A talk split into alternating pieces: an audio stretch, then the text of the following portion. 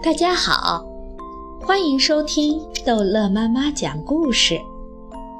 今天逗乐妈妈要讲的是安徒生童话《皇帝的新装二》。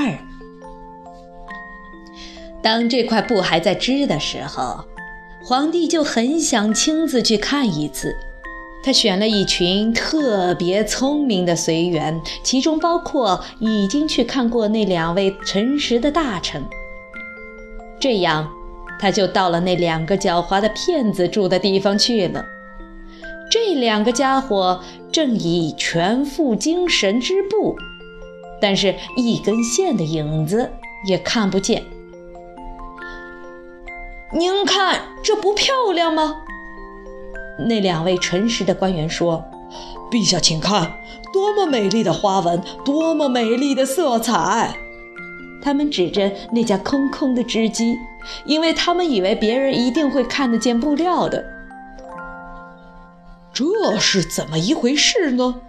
皇帝心里想：“我什么都没有看见，这真是荒唐！难道我是一个愚蠢的人吗？”难道我不配做皇帝吗？啊，这真是我从来没有碰见过的一件最可怕的事情了！哦，她真是美极了！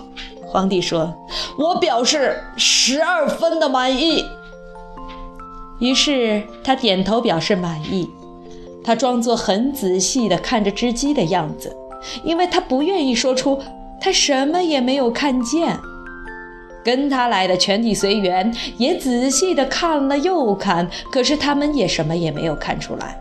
不过，他们也照着皇帝的话说：“啊，真是美极了！”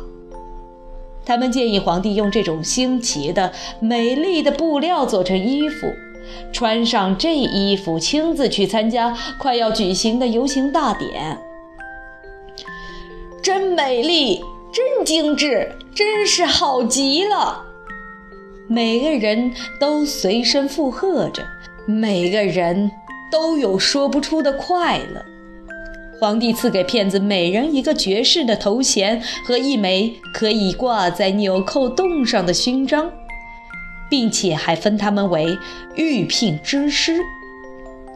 第二天早晨，游行大典就要举行了。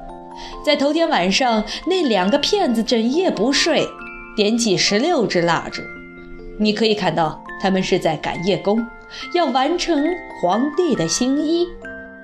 他们装作把布料从织机上取下，他们用把大剪刀在空中裁了一阵子，同时又用没有穿线的针缝了一通。最后，他们起身说：“请看。”新衣服缝好了，皇帝带着他的一群最高贵的骑士们亲自来到。这两个骗子每人举起一只手，好像他们拿着一件什么东西似的。他们说：“请看吧，这是裤子，这是袍子，这是外衣，等等。这衣服轻柔的像蜘蛛网一样。”穿着它会人觉得好像身上没什么东西似的，这也正是这件衣服的妙处。一点也不错，所有的骑士们说。可是他们什么也没看见，因为实际上什么东西也没有。现在，请皇上脱下衣服。两个骗子说。我们要在这个大镜子面前为陛下换上新衣。皇帝把身上的衣服通通脱光了。这两个骗子装作把他们刚才缝好的新衣一件一件地交给他。他们在他的腰围那儿弄了一阵子，好像是系了一件什么东西似的。皇帝在镜子前面转了身子，扭了扭腰肢。上帝呀，这衣服多么合身啊！式样裁得多好看呢！大家都说，多么美丽的花纹，多么美丽的色彩，这真是一套贵重的衣服呀！大家已经在外面把华盖准备好了。只等陛下一出去，就可以撑起来去游行。”典礼官说：“对，我已经穿好了。”皇帝说：“这衣服合我的身吗？”于是他又在镜子前面把身子转了一下，因为他要叫大家看出他在认真地欣赏他美丽的服装。那些将要拖着后锯的内臣们都把手在地上东摸西摸，好像他们真的在拾后锯似的。他们开步走，手中托着空气，他们不敢让人瞧出他们实在什么东西也没看见。这么着，皇帝就在那个富丽的华盖下游行起来了。站在街上和窗子里的人都说：“乖乖，皇上的新装真是漂亮！他上衣下面后裾是多么美丽，衣服多么合身。”谁也不愿意让人知道自己看不见东西，因为这样就会暴露自己不称职或者是太愚蠢。皇帝所有的衣服从来没有这样的被普遍称赞过。可是他什么衣服也没有穿呀！